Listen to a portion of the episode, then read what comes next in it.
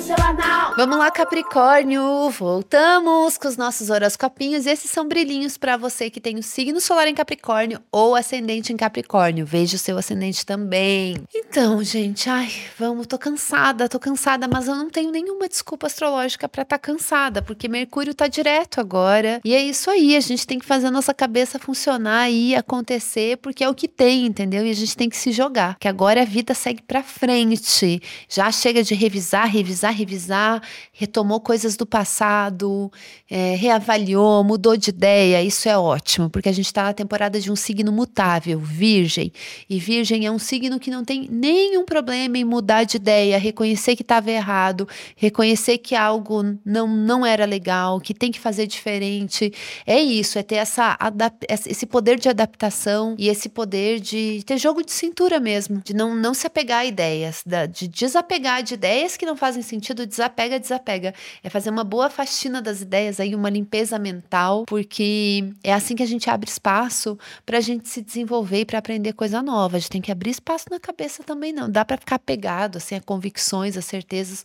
Esse não é um bom momento para isso. E com o Sol transitando em Virgem, esse é um período em que, que a nossa visão, a nossa racionalidade, a nossa capacidade de compreensão é expandida. Então tem aí uma questão de você entender as coisas, de explicar as coisas, de entender os pormenores, as nuances, as diferenças, detalhes que fazem a diferença. Esse é um ótimo período para você exercitar sua mente, para você ampliar os seus horizontes, para você pensar aí no seu futuro, no que, que você quer, no seu lugar no mundo. Organizar, ter uma visão, uma visão de mundo mais organizada. É, agora é a hora. Por isso que tem muito a ver também com estudos, com terapia, com viagens, com novos conhecimentos, com aprendizados, porque tudo isso ajuda a gente a, a organizar uma visão de mundo que ajuda a gente a se planejar para construir algo para o futuro, algo que faça sentido e que seja conectado com a realidade. Então essa é uma semana interessante aí para você ler coisas que estimulem a sua, a sua visão de mundo, seus pensamentos.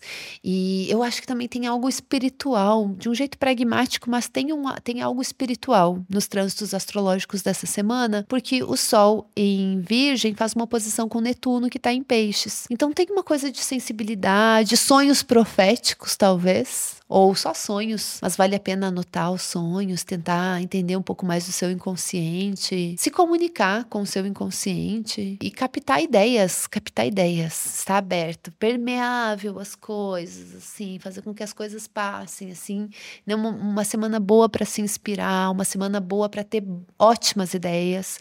Então anota tudo, porque com certeza você não vai conseguir fazer tudo, mas essa é uma semana para ter muita criatividade, para entender muita coisa e ter sensibilidade também na hora hora de lidar com esses conhecimentos. E às vezes isso parece algo abstrato, mas não precisa ser abstrato, pode ser bem objetivo, assim, bem concreto, bem objetivo, sabe? Às vezes você descobre uma informação nova sobre alguma coisa do seu trabalho, de alguma pessoa que você conhece e ter essa consciência, né, que por mais que a gente busque entender coisas que a gente não conhece, que a gente busque compreender coisas que parecem difíceis de, de, de serem entendidas, tem coisas que a gente nunca vai entender e que a gente tem que lidar com isso e desapegar, entendeu? Certas coisas a gente tem que desapegar e deixar para lá. Ou simplesmente aceitar que, que, que tem coisas que, enfim, a nossa visão é limitada, a gente não consegue entender. Isso também é uma inteligência. É, é, comum ter esse comportamento, né? Quando algo parece muito estranho que a gente não entende, a gente começa a criar hipóteses para explicar aquilo. E às vezes são umas hipóteses que não tem nada a ver, que não explicam de nenhuma forma. Mas daí a gente vai pegando até uma rejeição daquele assunto, daquela questão, porque a gente não consegue entender e não precisa ser assim. É mais uma questão de entender que nem tudo é para todo mundo,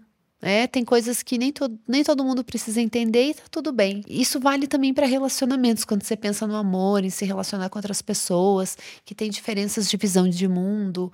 Uh, por exemplo, ah, isso é algo muito importante para mim, mas não é tão importante para outra pessoa. Essas diferenças, esses abismos, faz parte de relacionamento. Então, tá, também aprender a lidar com isso, até porque você tá num momento aí que relacionamentos, padrões de relacionamentos, vida afetiva e os seus próprios desejos podem estar em transformação. Bom, é isso que eu tenho para falar essa semana. A gente volta na semana que vem com o tarozinho da lua cheia e também para falar da temporada de Libra, que vai ser bem especial aí pro pessoal de Capricórnio. Aproveita que você tá aí para apoiar o horoscopinho, apoia o nosso podcast, o link tá na descrição desse episódio. É isso, fui. Beijo.